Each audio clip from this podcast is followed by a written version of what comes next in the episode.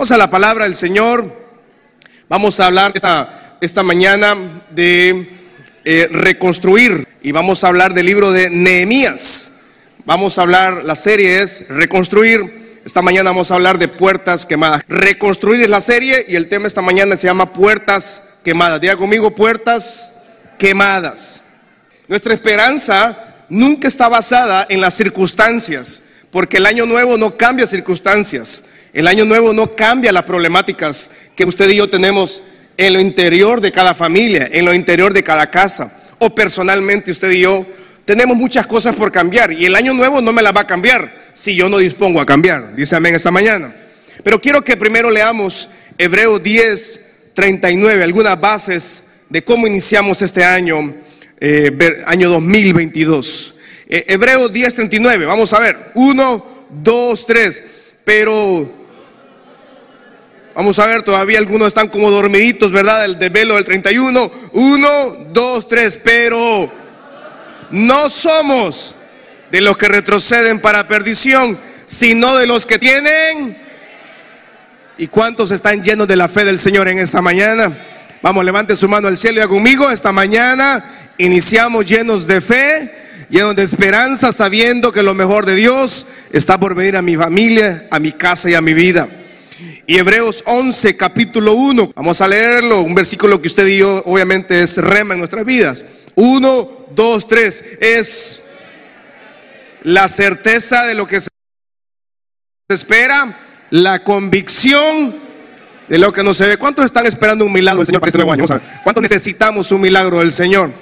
¿O cuántos estamos esperando un sueño? Queremos un sueño, un anhelo para este año. Vamos a ver, me la mano todos los que tenemos un sueño, anhelo. Ese, anhelo, ese sueño que usted y yo tenemos, todavía no lo, no lo vemos.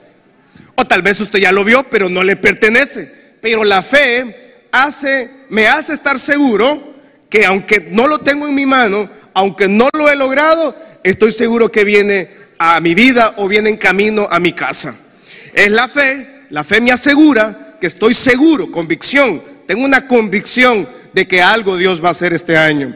Tengo una convicción de que Dios nos va a prosperar este año. Alguien dice amén esta mañana. Vamos, diga, tengo convicción de que este año el Padre nos prospera, nos guarda, nos protege y nos trae provisión. Y Hebreos, ¿cómo nos vamos a mover este año 2022? Hebreos 11, 27, dice la palabra del Señor. Por la fe, Moisés dejó a Egipto, no temiendo la ira del rey, porque se sostuvo como viendo a quién dice ¿Viendo a quién? Al invisible. Moisés en dos ocasiones, amada iglesia, pero estoy dando las bases para poder iniciar eh, esta prédica esta mañana. Moisés en dos ocasiones abandonó a Egipto.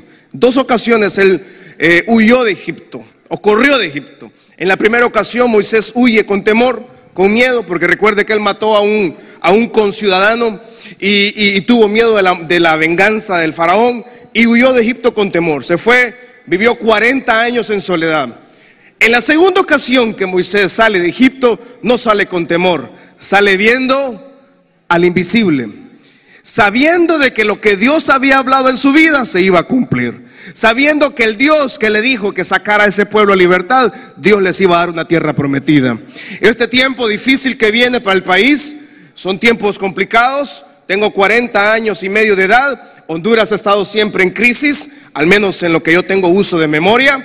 Honduras tiene situaciones complicadas, pero usted y yo no, nos movemos por las situaciones de un país, nos movemos viendo a lo invisible, porque sabemos que Dios está en control, porque sabemos que algo Dios hará a favor de su vida. Alguien le cree al Señor en esta mañana. Diga conmigo, nos movemos al invisible, sabiendo de que Dios está obrando a nuestro favor.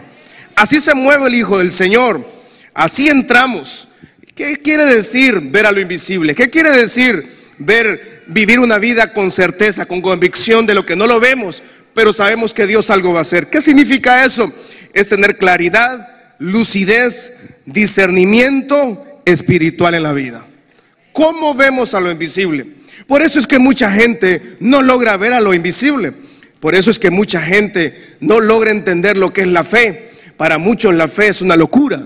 Para muchos la fe es una ridiculez incluso. O para muchos la fe es, es burla. Se burla de usted, se burlan de su servidor. Pero la fe es lo que nos hace permanecer en las raíces en Cristo Jesús. La fe solo es el resultado de una vida que tiene claridad, tiene lucidez, no lucidez mental, no estoy hablando de la lucidez mental, estoy hablando de la lucidez espiritual. Que usted tiene ese Espíritu Santo que le discierne y trae esa unción del Santo. Esa unción que tenemos del parte del Señor es la que nos aclara, sabiendo que no vemos las circunstancias que nos rodean. No vemos, no es que ignoramos. Yo no estoy diciendo esta mañana que vamos a ignorar las situaciones que nos rodean. Lo que estoy diciendo esta mañana es que el Espíritu Santo nos advierte, nos da discernimiento, nos da su espíritu, nos da su unción para poder ver con claridad los tiempos. Y a pesar de lo que está viviendo este tiempo y a pesar de lo que podamos vivir este 2022, yo estoy seguro que la gloria del Señor nos cubre, estoy seguro que la gloria del Señor le cubre a usted, a su familia, estoy seguro que el poder de Dios le cubre a usted. Y este año la gloria del Señor estará permanentemente en nuestras vidas. Nehemías capítulo 1, versículo 1 al 3, dice la palabra del Señor en Nehemías 1, 1 al 3. Palabra de Nehemías, hijo de Acalías. Aconteció que en el mes de Quisleu, en el año 20, estando yo, o sea, Nehemías dice, en Susa, recuerde que estuvimos hablando de Susa, la capital, una monumental ciudad y, y capital del reino persa, ¿verdad? Que vino Anani, dice uno de mis hermanos, llegó a visitar al señor Nehemías, un hombre de negocios, un hombre importante en el reino, un hombre con una posición económica muy cómoda. Dice que recibió en, el reino de Susa, en la capital, a uno de sus hermanos, con algunos varones de Judá, y dice que les preguntó, les pregunté por los judíos que habían escapado, habían quedado de la cautividad, y cómo está Jerusalén. Y me dijeron, el remanente, los que quedaron en la cautividad, ahí en la provincia, están en gran mal y afrenta. Diga conmigo, está en gran mal y afrenta. Y el muro de Jerusalén está derribado. Y no solamente derribado, sino que sus puertas quemadas a fuego. Nehemías era un hombre noble, un hombre político, un hombre de negocios, pero tenía un amor, tenía un llamado, un propósito de servir a su tierra. Nehemías es un hombre que estaba al servicio del rey Artajerjes en el reino de Persia. Este rey era un rey importante, era un rey sobre una nación importante. Y Nehemías, un judío que estaba expatriado, que vivía en una nación que no era su nación, tenía el privilegio, oiga bien, a qué nivel llegó este hombre, de estar al mando de la seguridad eh, física del señor Artajerjes, un rey importante, un rey muy grande, pero este señor de Emías el encargado de probar las bebidas, de probar las comidas, de que no fueran a echarle nunca veneno a este hombre. Era un hombre de mucha confianza.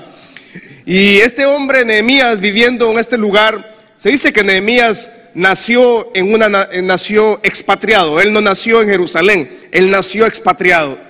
Pero los judíos, amada iglesia, tienen un fuerte vínculo en general, es bíblico, siempre ha sido así el judío esté donde esté, siempre ama a Israel. Lo que sucede con los hondureños, por ejemplo, ¿verdad? Los hondureños que viven, y si alguien me está viendo fuera del país, o si usted tiene familiares que viven fuera del país y les pregunta, todos sueñan con volver a Honduras, ¿sí o no? Todos, nuestras familias, todos tenemos un tío. Eh, pregunto algo, levante la mano aquel que tiene un familiar que vive fuera del país. Levantemos la mano. Mire, todos tenemos un familiar le mandaron los tenis de este año, hermano. A mí me mandaron tenis de los... No, no, pero ya nadie me manda nada ya. Pero, pero, pero antes, cuando yo, cuando yo era niño, cuando éramos niños en casa y, venían mis tías, muy queridas, tengo unas tías que yo las quiero mucho, que son como eh, tías, ah, tías madres para nosotros, nos traían siempre, ¿verdad? Todos recordamos años anteriores cuando éramos niños, me acuerdo que una tía venía y venía con una gran caja, ¿verdad? Y todos los sobrinos nos poníamos alrededor de esa caja. Y todos estábamos viendo, uy, ojalá me haya traído la camisa y todos, los tenis. Y a veces salían una, y las tías pues tenían tantos sobrinos que y le traían una camisa a uno, hermano, y la camisa era, ellas creían que uno tenía el tamaño de los gringos, ¿verdad? Y le traía una camisa que era camisón para uno, ¿verdad? Ay, qué pesar, dice que la camisa es, es talla uno, dice. Y, pero al, gringo allá le quedaba socadita, pero a uno, hermano. Si uno está allá, talla small, pero XX small en esos años, ¿verdad? Y quedaba bailando, pero uno decía, gracias a la tía, y uno salía alegre con los estrenos, ¿verdad? Pero usted, si usted tiene familiares afuera, todos sueñan con Honduras. Todos quisieran un pedacito de tierra. Todos añoran los, los frijolitos nuestros, ¿verdad? Esos frijoles que usted dice, ay, los huirros en la casa, ay, mami, los frijoles. Mire, esos frijoles cómo hacen falta allá en otro país. No tiene la menor idea. Si usted ya vivió fuera del país y eh, usted sabe lo que estoy hablando. O sea, uno, le, uno, uno quiere salir corriendo allá, hermanos. Y así le pasaba a Nehemías. Nehemías soñaba con Jerusalén. Nehemías tenía un vínculo fuerte con Israel, tenía un vínculo fuerte con Jerusalén. Jerusalén fue, es y seguirá siendo la capital eterna de Israel. Aunque el mundo entero no lo quiera reconocer, Jerusalén es la capital eterna de los judíos. Y este señor Nehemías tenía un gran sentimiento. Se encontró con sus familiares en la, en la capital de Susa recibió unos amigos, unos aleros, le llevaron unos titucos, le llevaron unas montucas, le llevaron unos alborotos, le llevaron unos eh, bolivarrigón, le, llevaron, ¿cómo se llaman las tajaditas estas? valga la publicidad, ¿verdad? Tajaditas rica azul, la verdad. Eh, y, entonces recibió a los hermanos, Nehemías recibió a sus aleros, le, le llevaron unos, unos juguitos de Jamaica, ¿verdad? Y, le llevaron también unas, unas horchatas también, ¿verdad? Gloria a Dios por las horchatas, hermano, ¿verdad? ¿Cuánto no gracias a Dios por la horchata en Honduras, hermano? Y, a Nehemías también le, llevaron unas tortillas con quesillo, ¿verdad? Le llevaron unas baleaditas. Y cuando está hablando con sus amigos, cuando está comiendo, está degustando las delicias, esta semana pasada logramos ir con mi familia al menos un día a descansar. Eh, tomamos un día de descanso apenas, ¿verdad? Pero salimos a descansar y fuimos a, Tela. Y, entonces mi esposa, que es muy, le gusta mucho la comida así de, local, comprar, yo me bajé y ella me mandó, anda a comprar ahí un pan de coco, me, me regañó así. Y a mí me da pena ir a comprar. no sé, yo soy así, me da pena. Y, yo llegué y la estaba una señora muy amable, unos garífunos ahí, y me dijeron, ¿qué, va a llevar? ¿Qué va a llevar? y yo, a mí me da pena, ¿verdad? No, pan de coco, le digo yo, ¿verdad? Lleve este, que no sé qué, lleve el otro aquí que va acá. Y yo, lleve tableta, lleve aceite de coco. Yo, no, mire, yo solo ocupo pan de coco. Eso fue lo que me dijo mi esposa, le digo yo. Ah, que no sé qué, que cuando yo compré pan de coco, me fui para el carro, llego al carro, le digo a mi esposa, aquí está el pan de coco. Me dice ella, pero yo vi que tenían más cosas ahí, ¿qué pasó? Es que me da pena, le digo yo, ¿verdad? Entonces ya se bajó ella, ya le di dinero a ella, ya se bajó también ella. Hermano, se tomó fotos con la señora, compartieron recetas. Entonces trajimos tablete de coco, hermano. Aceite de coco. Dicen que el aceite de coco, hermano, si usted se lo pone, usted se pone más guapo, dicen, ¿verdad? Al menos eso me dijo la señora. Échese, bañese en aceite de coco, me dijo en ella. Y trajimos 10 galones de aceite de coco, tal vez eso, ¿verdad? Qué belleza, la, qué, lindo. Eh, nuestro país es un país hermoso, hermano, de punta a punta, la verdad. Gloria a Dios por nuestra bella Honduras y esperamos que Dios traiga mejores tiempos para esta hermosa nación de Honduras. Dice amén esta mañana, hermanos. ¿Cuántos amamos este país? Vamos a ver, hermanos. Entonces diga conmigo, Dios bendiga mi patria, Dios bendiga Honduras, Dios bendiga esta hermosa nación. Y entonces Nehemías está degustando tablete de coco, eh, pan de coco con margarina derretida, y está comiendo. Le dice a los amigos, hey, cuéntenme, ¿cómo está la gente allá en Jerusalén? Díganme, ¿cómo está mi familia? ¿Cómo está la ciudad? Díganme cómo está todo por allá. Y el reporte fue trágico. Le dicen a, un diagnóstico, le dicen a Nehemías, fíjate Nehemías que, pues no, la verdad no hay muchas buenas noticias que dar. Lo que tenemos que decirte es que nuestros amigos, nuestra familia, están en dos dos situaciones difíciles, en mal y afrenta. Y físicamente tienen dos grandes problemas en la ciudad. Los muros están derribados y las puertas están quemadas. Pero fíjense que esto, este diagnóstico eh, que le están dando es muy difícil. Pero este diagnóstico para Nehemías no es un diagnóstico para, para él creer que nada va a pasar. Cuando un hombre una mujer de Dios recibe un diagnóstico difícil, el hombre y mujer de Dios sabe que algo Dios va a hacer a su favor. Por muy complicado que sea lo que le están diciendo, el diagnóstico, usted sabe que Dios algo nuevo va a hacer. Tenemos diagnósticos difíciles, tenemos pronósticos difíciles tal vez para este año, pero el hombre y mujer de Dios sabe que la gloria de Dios se va a manifestar este año 2022. Alguien dice amén esta mañana. Vamos, diga, estoy seguro, tengo la convicción de que algo nuevo hará mi Padre Celestial. Y Nehemías entonces le dicen dos verbos ahí. Están ellos en gran mal y afrentan. Pero quiero explicarle estos dos verbos. Número uno, gran mal. Y lo leemos gran mal y decimos, ah, están mal. No, la palabra mal, gran mal, viene de la raíz hebrea, vará, V de bueno, A, R, A, A, H. ¿Qué significa? Mire todo lo que significa la palabra que están en gran mal. Número uno, ellos están con un mal aspecto. Eso significa gran mal. Tenían mal aspecto, estaban tristes, estaban infelices, tenían angustia, estaban en calamidad, tenían un aspecto desagradable. ¿Usted ha tenido usted aspecto desagradable? ¿Cómo tenemos un aspecto desagradable? Cuando, cuando estamos enfermos, ¿verdad? Si usted se enferma, ¿cómo tenemos un aspecto desagradable? Normalmente, cuando tenemos una presión emocional, por ejemplo, el cuerpo termina hablando. O sea, por muy fuerte que usted se crea o yo me crea, hay momentos que el cuerpo de uno termina hablando, el cuerpo de uno habla. El cuerpo de uno dice, hasta aquí topé, si querés seguir, pero el cuerpo va para abajo, ¿verdad? Nuestro cuerpo termina hablando, resultado de nuestras presiones emocionales, eh, nuestras emociones en el hogar, en la familia, en el trabajo, el estrés. Y, Israel, los judíos en Jerusalén tenían un aspecto desagradable. Estaban mal, estaban en miseria. Entonces dos cosas le dicen, Israel, los judíos que están allá, tus hermanos, le dice, tienen un aspecto desagradable, están en miseria, le dice. Son infelices, están muy tristes, le dicen.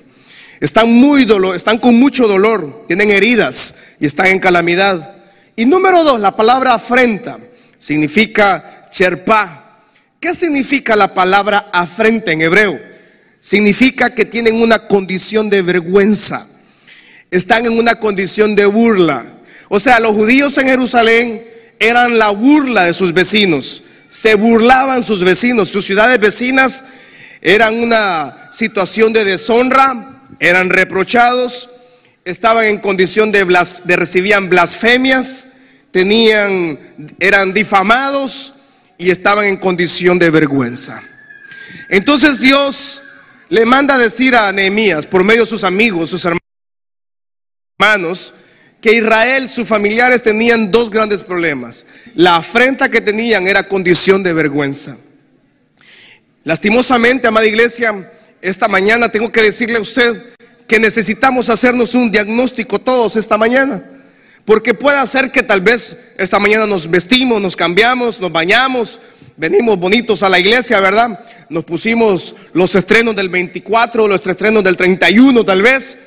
Pero tal vez la condición nuestra interior estará igual o similar a la de Israel. Aló. Tal vez nuestra condición, venimos acá, pero sin embargo podemos decir que tal vez venimos muy alegres, muy contentos, con expectativas, pero tal vez solo usted sabe la condición que usted está viviendo, el mal que usted está viviendo, que es desagradable, mal aspecto. No estoy hablando físicamente, eh, quiero corregir eso, no estoy hablando de, de su vestimenta Nunca para nosotros la vestimenta es un tema en la iglesia, ¿verdad? Bueno, gloria a Dios que usted pueda venir elegante, ¿verdad? Y guapo, porque eso es nuestro único delito que tenemos, somos guapos y elegantes. Amén. Pero no estoy hablando de la condición corporal, estoy hablando del espíritu. Israel tenía un serio problema. La afrenta que ellos vivían, oiga bien esto, y el mal que ellos vivían era el producto, era el resultado de su pecado. El pecado, amada iglesia, siempre nos va a llevar a vivir en mal y en afrenta. El pecado siempre nos va a llevar a vivir a nosotros, a vivir una vida desagradable. El pecado hace que la familia tenga mal aspecto. El pecado siempre trae infelicidad. El pecado siempre trae angustia, dolor. No hay cosa más terrible que ver una familia que se destruye producto del pecado en la casa. No hay consecuencias más terribles en el hogar que una familia se destruya y los hijos terminan viviendo las heridas que sus papás no lograron arreglar en su juventud. No hay, no hay situación más terrible en una casa, el gran mal que trae el pecado. Y el pecado siempre trae calamidad. Y usted me dice, pastor, pero yo conozco un señor allá que es más diablo que el diablo y viera qué bien vive. Es que no estamos hablando del carro nuevo que anda ese señor. No estamos a, porque usted, no, pastor, fíjese que ya me dieron el carro nuevo, tengo casa nueva y yo no ocupo vivir en santidad. Pero hermano, es que no estoy hablando de lo material. Porque hay, hay gente que compra casas en deuda para tener una casa por 20 años. Compran casa, la ponen con los mejores muebles, muebles, perdón, van a las tiendas, van a, compran la mejor refri, compran una eh, refrigeradora, perdón, de dos puertas, compran un freezer, llenan de comida y al final esa casa solo termina siendo eso, casa y nunca llega a ser un hogar.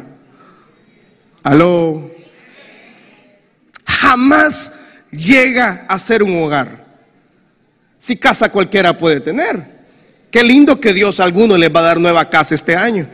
Pero Dios, Dios va a dar hogares, casas nuevas. Qué lindo que Dios va a dar casas nuevas.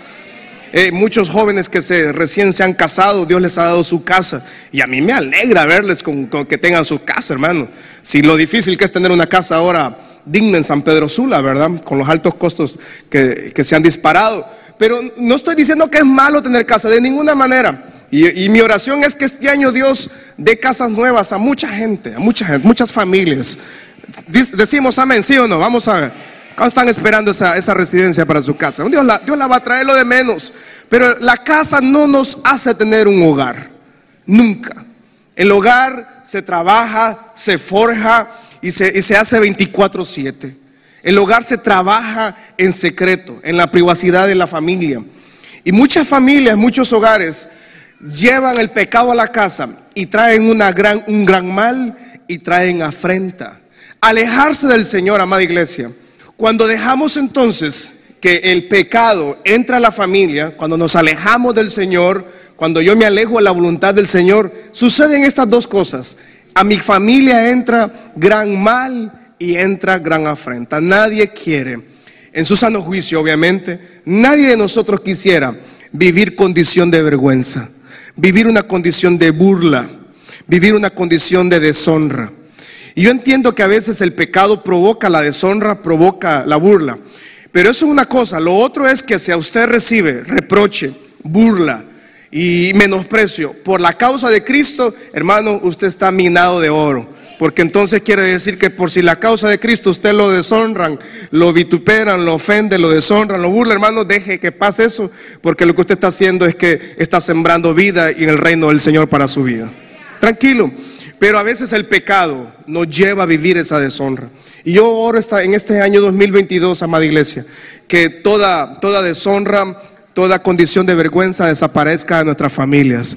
Alguien levanta su mano al cielo y diga conmigo, toda afrenta, todo desprecio, toda burla, toda deshonra se desaparece de mi casa. Vamos, diga condición de vergüenza, condición de culpa y vergüenza desaparece de mi hogar toda miseria, vamos, dígalo, toda miseria, toda, toda infelicidad, todo dolor, toda tristeza, toda angustia, toda calamidad desaparece de mi casa. Vamos, alguien lo decreta, lo profetiza en esta mañana. Toda, todo mal y toda afrenta desaparece de mi familia, de mi casa.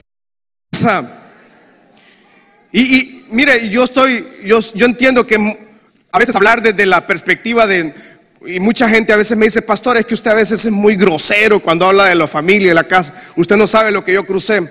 Mire, le voy a decir algo.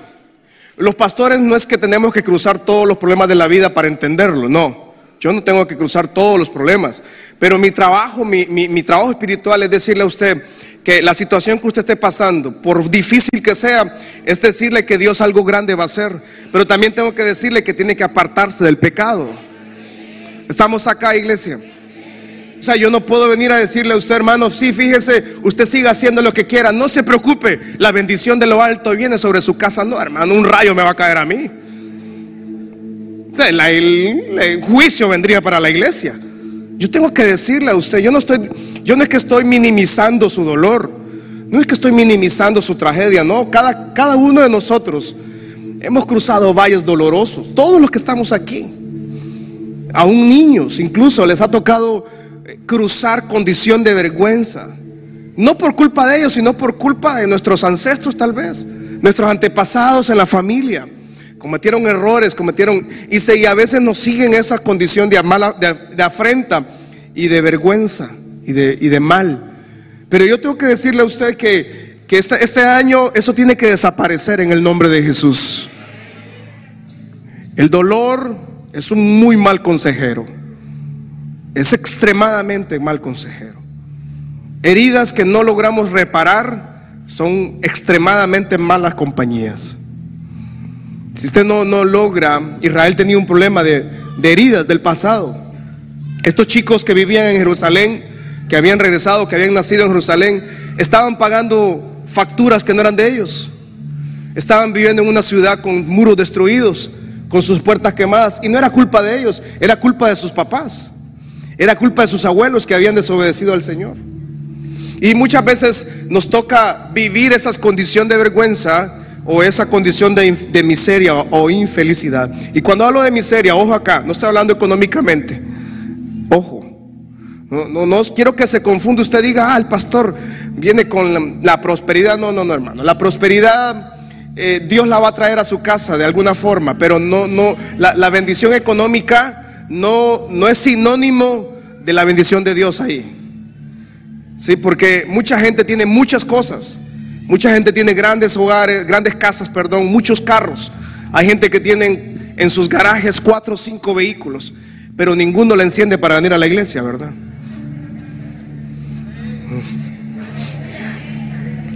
Y el hermano que tiene de bicicleta, en esa baica se viene, ¿verdad? y viene contento en el bus de la iglesia. Pero, pero no estoy hablando de esa bendición económica. La miseria es miseria espiritual. Y Nehemías por eso le da mucho dolor. Dice que estaba muy triste cuando recibe esta historia. Él. Se dio cuenta de que su familia, de que su casa, su amada Jerusalén, estaba en gran afrenta, estaba en gran mal. Yo le hago una, pregunta esta mañana. ¿Cómo está su condición? No para hacerlo sentir mal a usted, no, no, de ninguna manera. No es mi trabajo juzgarle, no es mi trabajo traer juicio de ninguna manera. Yo no jamás voy a tener una palabra de juicio sobre usted, jamás. Mi, mi, trabajo va a ser siempre bendecirle, cuidarle, honrarle, bendecirle. Pero el día que tenga que decirle que no es algo que no algo no está correcto, yo tengo que decírselo. Tengo, es, es como que usted como papá no le quiera decir nunca nada a sus hijos. Ay, qué lindo mi hijo. Anda quebrando los vidrios de todos los vecinos. Estoy orgulloso de mi hijo. Venga, hijo, le voy a comprar más piedras. Siga quebrando ventanas, hijo. Qué belleza de hijo me dio el Señor. Ahora quiebre las ventanas de la casa también. Uy, qué lindo. Miren cómo. No, hermano. Usted le va a decir a su hijo, hijo, ya, ya, ya. Tengo que pagar las ventanas de todo el mundo. Ay, es que el cipote salió medio loco y anda, anda rayando los carros de todo el vecindario. Y usted, qué lindo, mi hijo, me salió pintor. Raya carros. Qué bonito. No, hermano. Y lo digo de esta forma sencilla para que entendamos que la casa del Señor somos una gran familia. Nadie es mejor que nadie. Su pecado, el pecado de su familia no es peor pecado que de la otra familia. Amén. O sea, usted no puede decir, ay, es que fulano de tal está bien mal y, lo que está viviendo es por esto. No, no, no, no. Sus errores, su pecado no es peor que el otro. Su problema que usted está viviendo, su situación que está viviendo, no es mejor o no es peor que los demás. Somos una familia de la fe acá. Pero yo lo llevo a esta palabra esta mañana. Hagamos un diagnóstico. ¿Cómo está su casa? ¿Cómo está su vida personal? Pues vaya, privada, personal. Pero aquí estamos adultos todos. ¿Cómo está su vida? Tal vez usted está muy bien sentadito esta mañana, pero tal vez hay infelicidad, hay tristeza, hay dolor, hay heridas que no han sido sanadas todavía. Hay heridas que usted también las... Lo peor que nos puede pasar es que hay gente que termina hasta disfrutando de las heridas del pasado. Se termina acostumbrando tanto a esas heridas, se termina acostumbrando tanto a lo que le dijeron, a la ofensa, a la humillación, a la vergüenza que pasó anteriormente, que terminan hasta disfrutando de esas heridas. Y, esta mañana El Padre le viene a decir que esta mañana algo Dios va a hacer, algo Dios va a reparar esta mañana en su vida. Entremos a este año para recibir la bendición del Señor. Entremos este año listos para recibir ese plan del Señor. Dice amén esta mañana. Y dice el libro de Nehemías capítulo 1 versículo 4 dice, y cuando oí estas palabras me senté, lloré e hice duelo por algunos días. Ayuné y oré delante del Dios del cielo. Me ayuda a leerlo, por favor, Casa Michalón. Uno, dos, tres. Cuando oí estas palabras, me senté, lloré e hice duelo por algunos días. Ayuné. Nehemías entonces nos enseña, oiga bien eso, nos enseña el poder o cómo reaccionamos ante la crisis. Esta mañana yo le, le, hice un diagnóstico de cómo estamos, tal vez que es doloroso, es difícil, pero el Hijo de Dios, la hija de Dios, no nos vamos a sentar, no nos vamos a quedar sentados esperando ver el mal que Dios, que Dios a veces nos quiere que nos quitemos, pero no nos vamos a quedar a verlo como el mal crece en nuestras familias. Lo que vamos a hacer esta mañana y en este año es ponernos en pie de guerra a creerle al Señor que algo Dios va a hacer y que toda afrenta, todo mal va a ser derribado de nuestras familias. Levanta sus manos al cielo y da conmigo en este nuevo año, en este nuevo tiempo. Oramos, ayunamos y declaramos que todo mal, todo afrenta es desecho toda, toda maldad, toda vergüenza, toda culpa, todo odio, toda, ofensa, toda culpabilidad, toda deshonra, toda burla Toda infelicidad, toda tristeza, todo dolor se rechaza de mi casa. Vamos, diga, lo saco de mi vida. Toda herida del pasado lo saco de mi vida. Y yo me alisto este año para recibir lo bueno del Señor. Este año me alisto a recibir lo poderoso del Señor. Alguien le cree al Padre en esta mañana. Diga, yo alisto mi vida, yo alisto mi espíritu, mi mente, mi corazón, mi familia. Nos alistamos a recibir ese plan del Señor. Dice que por unos días lloró. Por unos días dice que estuvo llorando sentado. Hizo duelo, se le permite.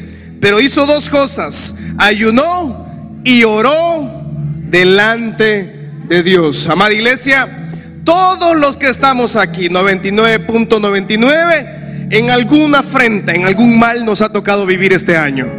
O esta o nuestra familia todo ese diagnóstico que le dieron a Nehemías, el mal y la afrenta que él vivía. 99.99 de los que estamos aquí, algo tenemos todavía pendiente por arreglar.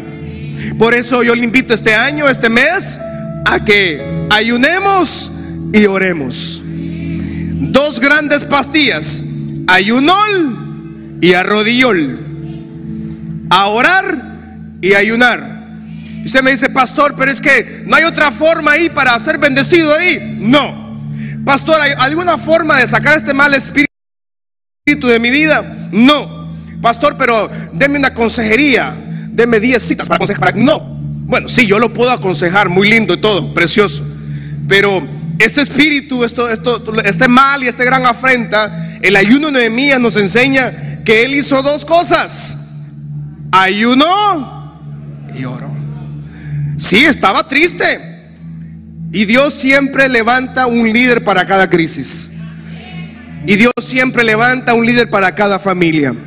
Y yo le invito a hombres que están acá. me la mano todos los hombres que estamos aquí. Hombres, ¿dónde están los hombres? Amén. Dicen, han dormido los hombres. Una segunda oportunidad. Uno, dos, tres. ¿Dónde están los hombres? No, si están acá. Levánteme la mano los hombres. Diga conmigo, este año seré ese sacerdote, ese hombre de Dios que traeré la presencia de Dios a mi casa, a mi familia y a mis generaciones. ¿Dónde están las hermanas hermosas de esta mañana? Miren, ellas no ocupan que les diga nada más, ¿verdad?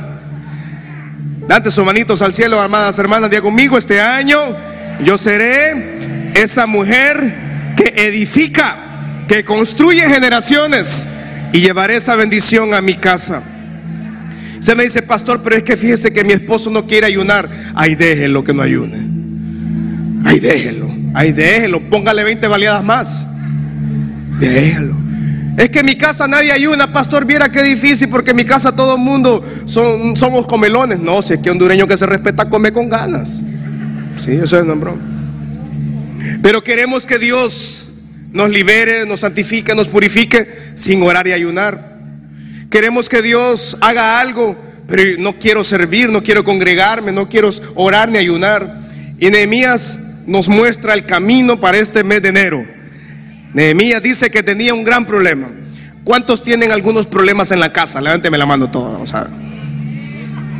Quien no tenga problemas nos da su fórmula, por favor. Allá en el palco. ¿Alguien no tiene problemas? Nos da su fórmula para vivir esa vida sin problemas. Todos tenemos situaciones. ¿Cuántos somos padres de familia acá? Levánteme la manito. Papás o madres de familia. A ver. ¿Cuántos son abuelos y abuelas aquí? ¿Y cuántos tienen entonces muchos motivos para orar y ayunar? Si usted es un padre de familia, como yo lo soy, eh, yo tengo que ayunar, tengo que orar por mi familia, por mi esposa, por mis hijas, por mi hijo. Si usted tiene un trabajo, usted tiene una empresa, yo le invito este año que usted también inicie orando y ayunando. Usted tiene un negocio, una empresa, un contrato que está por iniciar este año, inicie ayunando. Usted va a la universidad, va al colegio, su matrimonio, sus hijos, inicie ayunando, inicie orando. El mal y afrenta que tenemos no se confrontan peleando físicamente, ni alegando, ni insultando, ni comprándose buena ropa, ni comprándose un buen carro, ni comprándose buena casa. Nada de eso nos quita la vergüenza, nos quita el pecado. Solo hay una vía. Primeramente, arrepentirnos, buscar del Señor. El arrepentimiento es genuino. El arrepentimiento es constante. Cuando yo me convierto a Cristo, usted se convirtió al Señor. Usted aceptó, pasó al altar, un hermano le anotó su, su nombre y todo eso. Pero arrepentirse, escúcheme acá, estoy terminando, es una condición permanente. Constantemente nos arrepentimos, permanentemente, todos los días. Luego nos santificamos y luego esa gran vida cristiana. Es un largo camino de la vida cristiana. Nos vamos a encontrar con situaciones complicadas, adversas, en mal y afrenta. Póngase sobre sus pies, por favor, en esta hermosa mañana que Dios nos regaló. Esta mañana todo mal afrenta, todo gran mal que su casa está viviendo, toda vergüenza. Tal vez llegó la maldición y, y, las puertas se abrieron del hogar. Tal vez llegó el pecado a su casa y ni cuenta se dieron. Y el desastre que ha provocado ha traído dolor, ha traído heridas, ha traído tragedias. Pero esta mañana Dios le llama a usted a ser ese Nehemías.